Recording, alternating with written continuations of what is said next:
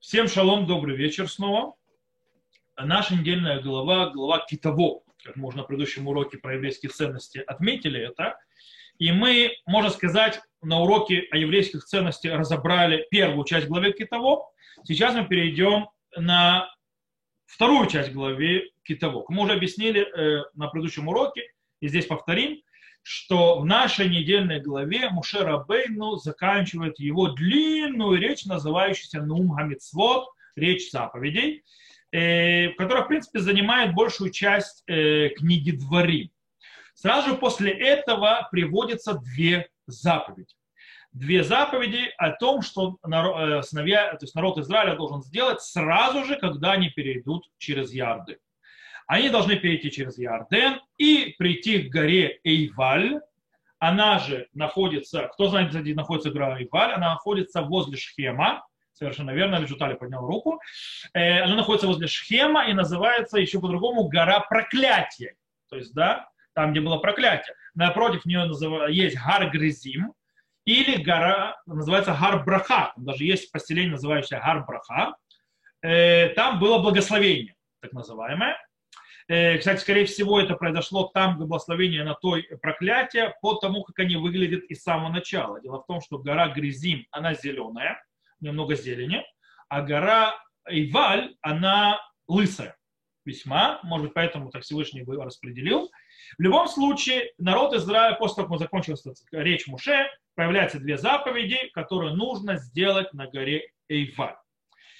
И что за две заповеди? Это написание слов Торы на камнях, на больших камнях и строительство жертвенника. Кстати, жертвенник, который на горе Иваль был, да, построен, Йошуа бен Нун, и это он сегодня существует. Проблема в том, что попасть нельзя. Знаете, почему туда нельзя попасть? По причине того, что это принадлежит палестинской автономии, так называемой, то, что называется Шетах Эй, то есть полное э, управление палестинцев – и мы только можем увидеть гору Иваль э, издалека. Там находится жертвенник. Причем, когда отдавали, сказали э, некоторые товарищи, э, нет ли там ничего важного для еврейского народа, потому что факт, в Хевроне, когда отдавали, по, по, по, могилу праотцов никто не отдал арабам. И сказали археологи, которые против жертвенника, то есть, скажем так, открытия, которое принесло жертвенник на горе Иваль, не-не-не-не-не-не, ничего там интересного нет, ничего важного нет. Там находится жертвенник Йошуа Бенуна, который построил Йошуа Бенун по заповеди, который, кстати, ну, это отдельная история, это не к недельной главе, не, точнее, к недельной главе, конечно, тоже, но не для урока, э, как он доказывает этот жертвенник э, существования Всевышнего. И выход из Египта, есть, то есть он, этот жертвенный доказывает, разваливает кучу теорий многих археологов, которые, скажем так, скажем так, осколы Тель-Авивского университета, э, которые типа говорят, что нет исторических находок и доказательств того, что был выход из Египта и так далее. А э, жертвенник Иошуа Бенун одно из доказательств, что таки было. То, мы вернемся к нашей голове. Итак, в нашей голове появляются две заповеди. Поставить э, камни, на которых нужно написать всю Тору, и э, строительство э, жертвенника. Итак, давайте об этом прочтем. И заповедал Муше и старейшина Израиля народу, говоря, соблюдайте все заповеди, которые заповедуют вам ныне. И будет тот день, когда вы перейдете через Ярден в землю, которую Господь Бог твое дает тебе, тогда поставь себе камни большие и обмашь их известью. И напиши на них все слова закона этого по переходе твоем, дабы ты вступил в землю, которую Господь Бог твой дает тебе, в землю, текущую молоком и медом, как говорил тебе Господь, Бог отцов твоих. И будет, когда перейдете Ярден, поставьте камни этих, которых я заповедую вам ныне на горе Эйваль, и обмажьте их известью, и устрой там жертвенник Господу Богу твоему, жертвенник из камней, не поднимай на них железо. И камней цельных устрой жертвенник Господу Богу твоему, и возноси на нем все, сожжения Господу Богу твоему, и режь жертвы мирные, и ешь там, и веселись перед Господом Богом твоим, и напиши на тех камнях все слова закона этого очень ясно. БР и Т, то, что называется. Окей. Э, скажем так, связь между двумя этими заповедями написать слова Торы этой на камнях и между строительством э, жертвенников резко бросается в глазах. Во-первых, само строение это э, главы. очень короткая, то есть короткого от, от, отрывка в нашей главе, она начинается с чего? С того, что нужно то есть, э, написать Тору на камнях. Кстати, за Тору сейчас объясню. Э, немного, скажем, объясню, о чем идет речь. Э, это второй и э, это второй и четвертый стих. После этого Тора переходит к строительству жертвенника, пятый и седьмой стих. И вдруг она снова возвращается говорить о камнях, на которых будут вязать в Тору на восьмом стихе. И поэтому явно это одна, то есть, скажем, одна тема, одна, у нее одна связь. И очень сильно, кстати, выражается тем, что выражается именно восьмым стихом. Как? Дело в том, что восьмой стих выглядит как будто стоящий не на своем месте. Когда я читал, вы не обратили внимания, что он выглядит как-то оторванным очень. То есть, да, он как бы не на своем месте. Почему? Сейчас э, очень просто. Э, Тора говорит, у заповеди с камнями есть две части.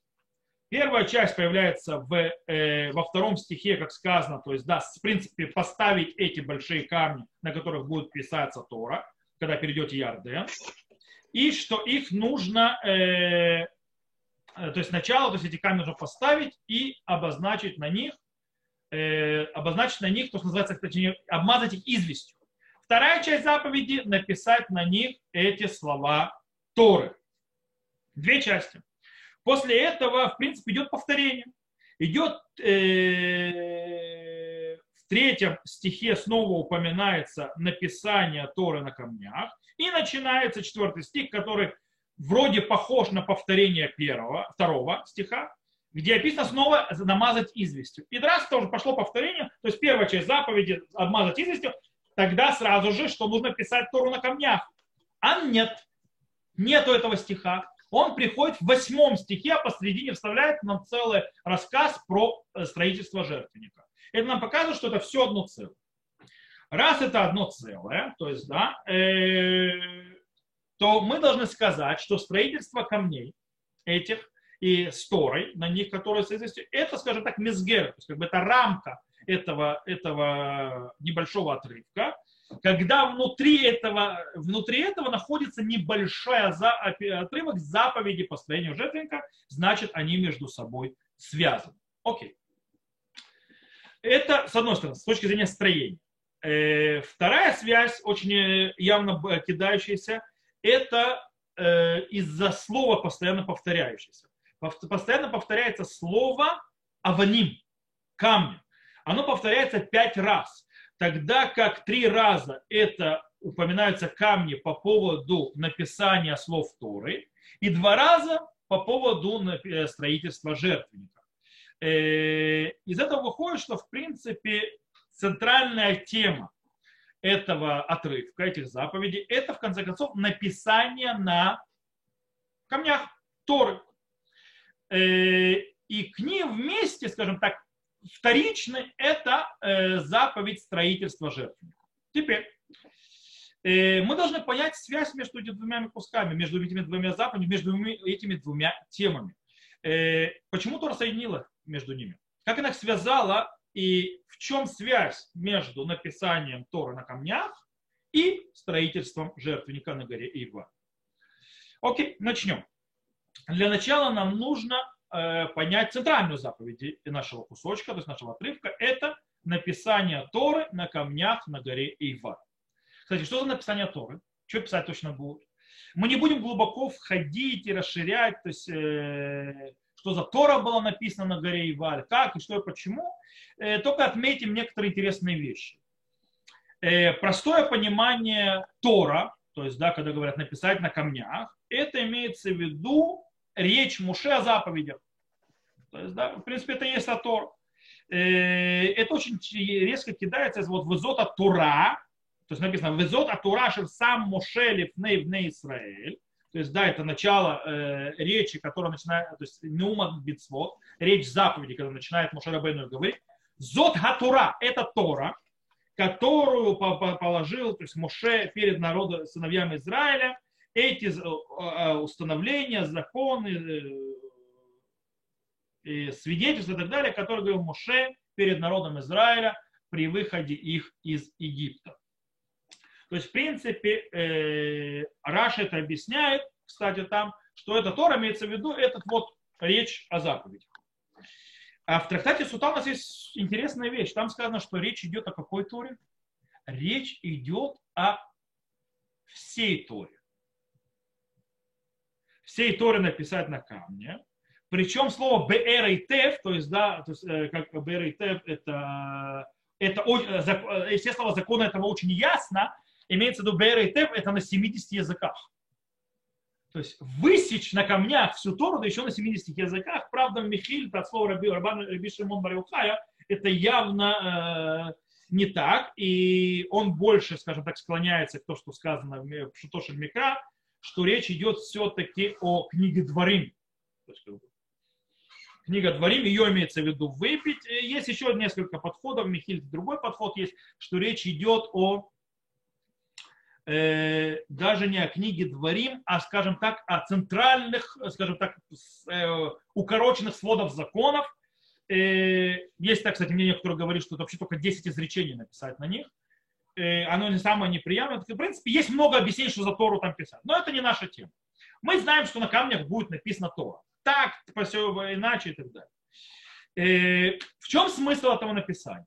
То есть, да, если мы смотрим стихи Тора, то э, Смысл этого написания для того, чтобы, э, скажем так, акцентировать, э, подчеркнуть, что э, наследие земли Израиля, она, э, э, скажем так, обусловлена исполнением заповеди, как написано в третьем стихе, и напиши на них слова закона этого, переходит твоем, дабы ты вступил в землю, которую Господь Бог твой дает тебе, в землю текучую молоком медом, как говорил тебе Господь, Бог отцов твоих. То есть, да, в принципе, э, лимана шертово, то есть для ради того, чтобы ты вошел в эту землю. И действительно, как объясняет Рамбан, Рамбан говорит, Тихтов алихем ит коль дивре атуразот бахайот лихали зикарон лиман ашер того эль хаарец ветихбошута ветираж коль хаамим хаэм баютха зухер атура шумер коль митсуте. В принципе, он говорит, и напиши на них, то есть на этих камнях слова Торы этой Торы, для того, чтобы они были памятью тебе, для того, что когда ты придешь в землю Израиля и завоюешь ее и унаследуешь у народов тех, для того, чтобы ты помнил э, Тору и соблюдал ее заповеди. Но если это так, то по идее э, не нужно эти камни, скажем так, э, после того, как земля будет захвачена. То есть вся, весь смысл этих камней получается на тот процесс завоевания земли, пока земля завоевывается, чтобы помнили заповеди, как земля унаследуется – что только через соблюдение заповеди, слова Бога и так далее, и потом э, они уже не нужны. То есть, в принципе, когда ты завоевываешь землю, реализуешь это э, наследие земли, то уже все, как бы эти камни не нужны. Э, так ли это? Дело в том, что, скорее всего, э, есть важность этого написания Торы на этих камнях, это заповеди Торы, не только для наследия самой земли, но и для продолжения жизни в самой земле Израиля. И это, в принципе, явно завязано с тем, что сказано дальше э, в нашей главе. Это то, что называется список э, проклятий, то есть, да, точнее, арурим. Арур, арур, арур, проклят, проклят, проклят и так далее, которые говорят левиты. Кстати, это отдельная вообще тема. То есть, да, как кто и говорил, но в принципе, скорее всего, эти именно арур, то есть да, проклят, говорили только левиты. То есть есть там две части, есть вещи, которые говорят народ, а проклятие говорили левиты, но неважно. То есть, да, это отдельная тема. Э, там в конце этого списка проклят, проклят, проклят, есть, скажем так, глобальный проклят. То есть проклят делающий то, проклят делающий то. И есть глобальный проклят, скажем так, на все. Там написано «Арур ашеру яким эд диврей ха Тора газот» ласот там ваамар коль хаам амен. То есть, да, э, проклят, кто не осуществит слов закона сего исполнением их, и скажет весь народ амен. То есть, в принципе, гатора газот. Из этого выходит, в принципе, речь идет о чем? О какой Торе? О какой Торе говорят не проклят, Тора это. Это та Тора, которая стоят эти камни на горе Иваль и на них написана вся Тора. А Тора, азот, то есть тот, кто не исполнит, то есть тот не исполнит то есть эти законы, он проклят. Э, это то, что говорят левиты. Таким образом, что у нас получается, э, во время самого вот этого вот церемонии, которая происходит на горе Иваль, горе Гарбраха, то есть гора, гора Грязим, то есть благословение, проклятие, э, там сказано, что проклятие преследует того, кто не, ис, не исполнит слова Торы, написанные на этих камнях, которые находятся на этой горе. Э, и таким образом это получается не только при унаследовании, а на всех этапах э, еврейской истории и жизни, скажем так, даже частной жизни в земле Израиля. То есть, да, таким образом выходит, э, что эти камни, кстати, это идея, которая подчеркивается постоянно в книге Дворим, что условия проживания и развития и унаследования этой земли завязаны на том, что нужно исполнять заповеди. Будешь исполнять заповеди, будешь здесь жить, и, то есть продолжать здесь жить, не будешь исполнять, не будешь жить. И это то есть, вся то есть, глава наших проклятий и благословений. Таким образом, получается, что речь идет о камнях, которые должны стоять на горе Иваль всегда. И написанные там. Э, есть еще, скажем так, доказательства этому пониманию. Э, дело в том, что простое, географически. Где находится гора Иваль? Гора Иваль по-настоящему, тот, кто приезжал когда-нибудь в то место, где находится гора Иваль, в Самарии, э, в Самарии то есть э, в Северная Самария, в принципе, возле города Шхем, э, я сказал, подойти невозможно к горе, горе Иваль, потому что она в палестинской. Она очень высокая гора. Она стоит в центре, когда Шхем внизу. Возле нее стоит Гар Кабир, то есть да, напротив нее стоит Гар Кабир, гора, то, что называется Великая. И на горе Великая очень хорошая площадка смотровая. То есть, да, в принципе, на Иваль должна быть еще лучше. И э, с этого Гар Кабир, то есть видно, а значит на гора Иваль, то есть ты не, водишь, не видишь в сторону моря, с Гар Кабир, то есть с горы Кабир, э, потому что гора Иваль закрывает тебе в сторону моря, но ты видишь Гар Кабир на север, на юг и на восток. Причем там сразу обрывается, то идет в Возрельскую долину, Э, поэтому видишь весь север, ты видишь, то есть э, восток, видишь юг, и на горе Иваль должен то же самое видеть, плюс ты видишь к морю. То есть, в принципе, эта гора Иваль стоит гора в сердце, в середине земли. Кстати, недалеко от Алон-Муре, там, где пришел Авраам Авину, когда он пришел в землю Израиля, когда его Всевышний послал из Указдима, э, из, потом из э, Указдима, когда они пришли, когда они э, из Харана. Когда он пришел, он пришел в Лон-Море, это там, это возле горы, горы Иваль, это возле горы Гризим. Это... И там, где происходит, в принципе, получается, эти камни стоят на высокой горе, в сердцевине земли Израиля, гора, которая то есть, смотрит, в принципе, во все стороны земли Израиля. И это более подходит для понятия, что это, эти камни там должны стоять всегда. То есть должны стоять не только при входе в наследие земли Израиля, но и потом тоже. Потому что если они завязаны только с наследием земли Израиля в самом начале завоевания, они не должны стоять там. Они должны были поставлены быть рядом с теми камнями, которые поставил Йошуа бен Нун на Гильгале, э, когда они перешли Ярден.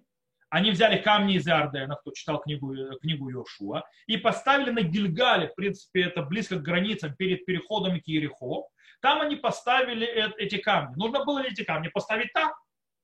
Но требует Всевышний поставить их на горе Иваль, которая, скажем так, сердцевина Израиля с точки зрения высоты и э, смотровой площадки с ней. Зачем?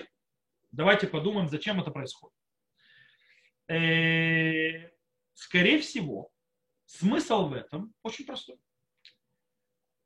Эти камни являются монументом монументов, который стоит для чего? Для того, чтобы предупредить народ.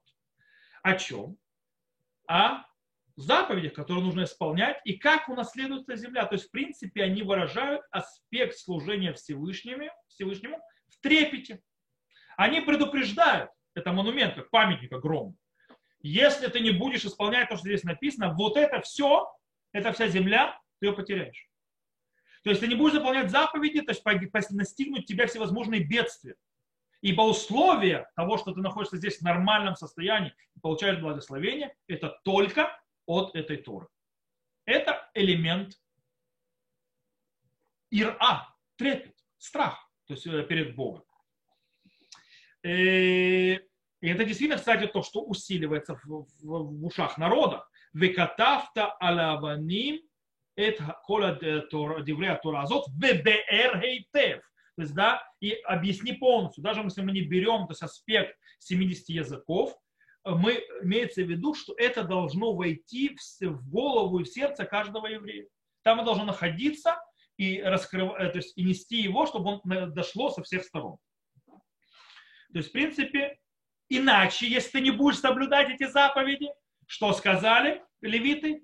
Арур Ашер Лояким Дивре Атура Азот Ласоту там. Проклят тот, кто не будет, э, не, не исполнит слова этих законов, делать их. То есть, да, он проклят. Это то, что называется трепет. О, теперь этот трепет, этот, э, скажем так, служение в страхе, в трепете и так далее, нужно немного сбалансировать. Как э, и она балансируется? Треб... Э, Всевышний балансирует это требованием строительства на том же месте, возле тех же камней жертвенника. Э, зачем? Для того, чтобы там приносить огнепалимые жертвы и мирные жертвы. О, Дело в том, что огнепалимые жертвы и мирные жертвы – это два разных вида жертвы, которые показывают разные аспекты в служении Всевышнему и связи человека с Богом. Э, тогда как ула, она же огнепалимая жертва, она сгорает полностью на жертвеннике Всевышнему. И у человека нет никакой части в этом жертве. То есть эта жертва полностью уходит Всевышнему, то есть человек не имеет к ней никакой, то есть не может, ничего от нее не иметь, скажем так. И в этом что проявляется? Аспект э, трепета. Аспект трепета, отдаленности, трансцендентности Бога и так далее, и так далее. Шламим. В мирных жертвах все по-другому. Шламим, там есть часть человека. То есть там кладется определенная часть на жертвенник, и все остальное съедается, то есть часть дается коину, и все остальное съедается хозяевами жертв. Таким образом, в принципе, есть как бы общий стол, назовем так это, как бы, то есть общий стол между человеком, Коином и Всевышним. То есть, в принципе, все сидят, едят то есть, за одной трапезой. Это сближение. То есть отношение, скажем так, имманентное Богу. Отношение, то есть эта жертва, жертва э, символизирует связь с Богом напрямую человека и, человека и Бога. И, естественно, имманентность его э, на этой связи. То есть, в принципе, это не что иное, как проявление другого аспекта служения Всевышнему, называемым агаба любовь. То есть аспект трепет и есть любовь. Это тот аспект, который более высокий, кстати, и который строится сначала на трепете, а потом агава. Таким образом, кстати, то, что мы читаем и видим откровенно явно, что центральная тема, тема э, центральная тема э, нашего жертвенника, я могу прочитать еще раз, смотрите, что там сказано и режь жертвы мирные, и ешь там, и веселись перед Господом Богом твоим. То есть на чем акцент стоит на этом жертвеннике больше? На мирных жертвах. И причем не просто, где акцент еще более, то есть тот вид служения Всевышнему, то есть вот этот вот жертвами, насыщением, близостью приводит к главному аспекту, называемому симха, радость. Это написано прямым текстом э, веселись перед Господом Богом твоим. То есть, в принципе, э, вход в землю Израиля, э, я вижу, тут есть вопрос в чате. А, у вас плохой звук? А, окей. Э, окей, вернемся назад. Так вот, вход в землю Израиля не только сопро... не, не, сопровождается, точнее, сопровождается не только, скажем так, предупреждениями, трепетом, то есть, да, вот смотри на, то есть не будешь исполнять, будете так и так, но также это сопровождается радостью и благодарностью за все, что уже было. За окончание длинного пути, который продолжался 40 лет. Э, за новое начало, которое, в принципе, проявляется в первых шагах э, у наследия земли. И в принципе, и это есть, и, то есть весь смысл и идея этого э, жертвенника, сделанного из камней. То есть, в принципе, как говорит Ибнезра Везота митцва гаришуна левиатам ливнот лагем мизбе хадаш легодот лишем шехелу лиотам баарц. Ибн Эзра говорит, и это первая заповедь э, при, э, при приходе их в землю, построить им новый жертвенник, э, благодарить э, Всевышнего, то есть что начали э, что, существовать на этой земле. Таким образом, камни, камни, возвращаемся к нашим камням, которые были. Камни этого монумента, камни, на котором написано будет Тора, и камни, которые будут влягут в жертвенник, станут, то есть станут жертвенником, символизируют, получается, две вещи. Они символизируют то, что называется благодарность за то, что будет, было в прошлом, и обязательства в настоящем и в будущем. Это что они символизируют эти камни. Другими словами, они символизируют два аспекта в служении Всевышнего. Аспект трепета и страха и аспект любви и радости. Это два аспекта служения. Они оба нужны, кстати. Э, обратите внимание, они, э, мы каждые, каждые полгода закрепляем эти аспекты. Сейчас мы э, месяц Илюль, месяц, то, что называется Рахамим Васлихот, милосердие и прощение, прощения. Потом у нас есть Ямим Ганураим, дни трепета, так они называются, Ямим Ганураим, Яраа. В этом, то есть в эти месяц и потом в Рошанам Кипур мы закрепляем то, что называется Ира, трепет перед Богом, царь, то есть понятие царства тоже одно, понятие трепета. У нас ровно через полгода происходит еще один месяц, и после него еще один Новый год. У нас есть месяц Адар, а за ним Новый год, то, что называется Новый год царей земных и так далее, то, что называется Нисан. Там Адар – это радость. Нисан – это избавление э, Всевышнего, то есть дарование избавления без того, что мы что-то заслужили. Это любовь. То есть там мы любим, учим аспект служения Всевышнему на радости и любви. И эти два аспекта постоянно крутятся и постоянно вертятся вокруг нас. Трепет и любовь. Страх и радость. Так служат Всевышнему. И это символика двух этих э, заповедей. Камни, на котором пишется Тора, и камни, на которых, э, из которых делается жертвенник. Интересно, что, может быть, этим двух аспектам есть и символическое выражение в самих словах, в описании, с чего это делается, про камни. Дело в том, что сказано про камни, на которых будет написано Тора, что написано? Э, Аваним гедолот, большие камни. То есть, в принципе, слово большие камни э, появляется в некоторых местах, то есть как изречение, и показатель именно аспекта трепета и страха. Например, то есть в книге Йошуа сказано «Вашем и шли халейм аваним гдулот мина шамаем, аля азека ямоту рабим». То есть, допустим, и Всевышний свалил на них то есть большие камни с небес на Азеку, и там погибли многие. Это, э, с другой стороны, про камни жертвенника что написано? Аваним шлемот.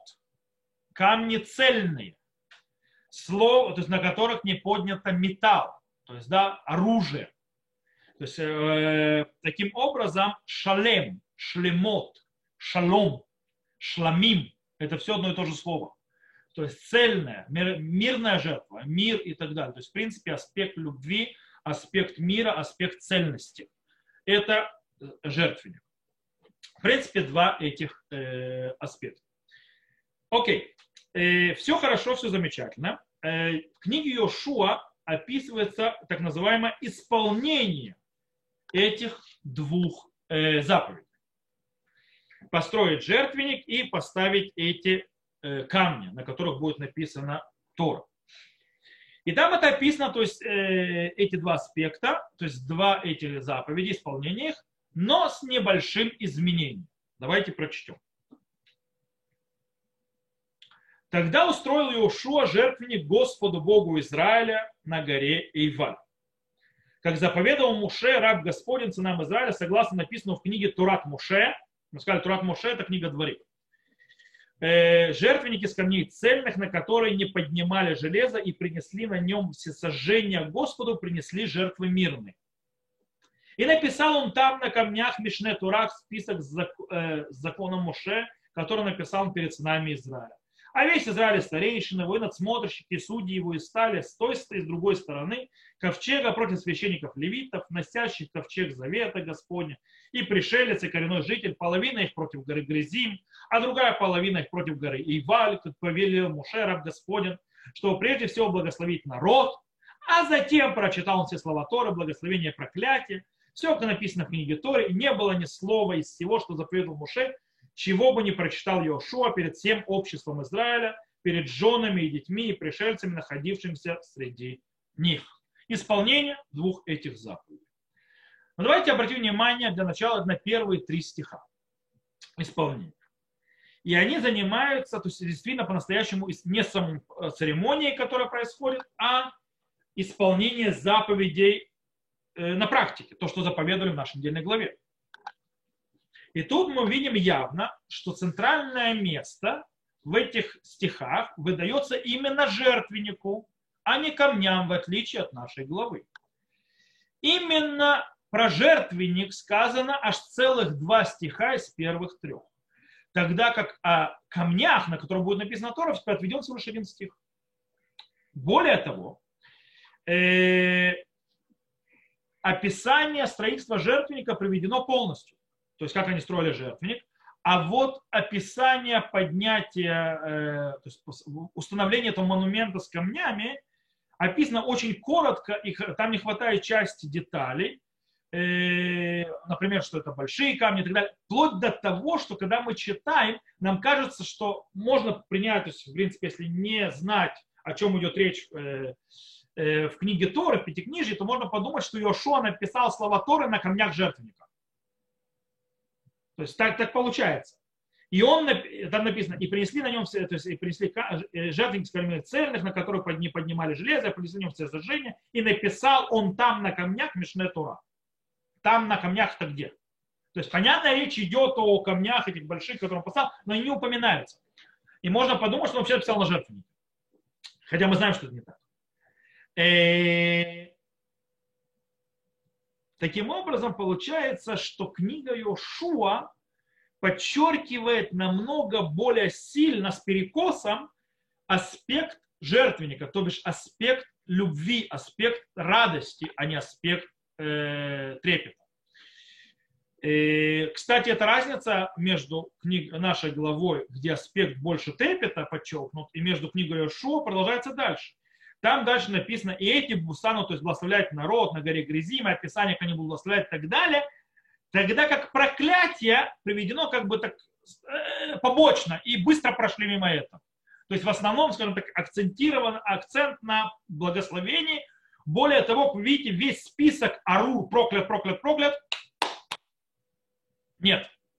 Просто как бы не описывается. То есть как бы что у нас есть, и не было ни слова а затем прочитал слова Торы, благословение, проклятие, все, что написано в книге Торы. Все. То есть быстро с проклятием проскочили одним словом. А до этого стали здесь, стали там, и так далее, благословили, все хорошо. Что здесь показывается, что в принципе Иошуа, в отличие от Мушера Бейну, акцентируется э, при исполнении той заповеди, которую дал на Богом, э, акцентируется на любви, акцентируется на радости, меньше на трепете. Хотя его тоже устанавливают. Э, действительно, скорее всего, книгу Иошуа хотел именно это подчеркнуть. Поэтому он так акцентируется на жертвеннике. Но в конце концов, как говорится, элу в элу диврей элуким хаим. То есть это и это слова Бога живого. И, та, и в принципе здесь, э, соединяя вместе нашу недельную главу Китово и заповедь о жертвеннике и о больших камнях с надписью Тора на них, и исполнение, описанное в книге Иошуа, мы видим в конце концов два аспекта служения Всевышнему, когда он начинается на базе своем с трепета и так далее, и переходит на более высокий уровень э, в любви. То есть, в принципе, реализация он должен этот трепет привести к служению Богу в любви, когда всегда нужны эти два аспекта. Люди очень часто делают ошибку. Это, кстати, то есть, э, это уже как бы вывод сделаем, это будет с нашими днями. Почему у нас есть Всевышний нас учит и дням трепета, то есть с праздником связанным с днями трепет, то есть э, понятию ира, э, трепет, и с другой стороны у нас есть Адар, Нисан, то есть когда мы учимся э, любви, радости и так далее. О другом аспекту служения Всевышнего. Но оба есть. Многие говорят, а, аспект любви, радости, он выше, то есть как бы чем ира, то есть это то есть первичная ступень, то есть служить Всевышнему из страха, он выше, так давайте только его и оставим. И переходит в это там папочка, как Всевышнему обращение, и как бы царь уходит на второй план и вообще исчезает. Ну, папочка не может наказать. Ребята, вы забыли, он не только папочка, он еще наш царь. Он, как папочка, может не наказать, а вот как царь еще как. То есть, и мы говорим о вину Малькейну, то есть ну, отец наш, царь наш. То есть, да, мы когда говорим, э, когда говорим виду им кибаним, им кавадим, то есть и как сыновья или как рабы. То есть, если нам не полагается как сыновьям, то есть, да, то, есть как, э, то хотя бы как с рабами с нами веди. То есть, да, то есть, есть оба аспекта. Понятно, что выше и другой. Нужно то, что называется Всевышним вести близкие отношения как с отцом, но помнить дистанцию. То есть, да, соблюдать называется субординацию. И перекос в ту или иную сторону, он плох. Перекос в сторону, э, то, что называется, э, трепета, то есть боя, боязни наказания и так далее, и так далее, служение Всевышнему из э, вот этой вот боязни приводит то, что называется на идыше фрумкайт. Тогда фрумкайт такая жесткая, то есть да, скрупленная религиозность, э, которая теряет многие моменты в связи с Богом. То есть, да, с другой стороны, э, другая крайность – переход на понебратство с Богом. И непонимание, как же так папочка, называется, бьет меня по голове так сильно. А? Или посылает, то есть это то-то или другое, и почему, то есть потому что когда ты работаешь с отцом, то есть да, когда ты работаешь с царем, у тебя ощущение, понимание, э, что нужно вести себя подобающе. Когда ты работаешь с родителями, родители все простят. То есть, да, и ты превращаешь Бога в всепрощающий космомат, то есть банкомат. И это тоже неправильно. Но нужно соблюдать вот это вот, скажем так, равновесие, работая обоими вещами. Иногда один аспект перевешивает другой, но всегда не стоят равновесие все равно. И поэтому нам Тора в нашей недельной главе приводит их вместе – когда они завязаны на другом для того, чтобы сохранять равновесие. С одной стороны, трепет, с другой стороны, сглаживание и смягчение его любовью и радостью. Этот аспект нам нужно пронести. То есть здесь сейчас мы в дне трепета набраться трепеты, когда дойдем до Адара и Нисана, наберемся радости и, и любви, и соединять будем весь год эту работу вместе. Без Раташем, чтобы нам это удалось. То, на этом все. На этом мы заканчиваем. Я выключаю запись. Тех, кто нас слушал запись, всего хорошего. Э,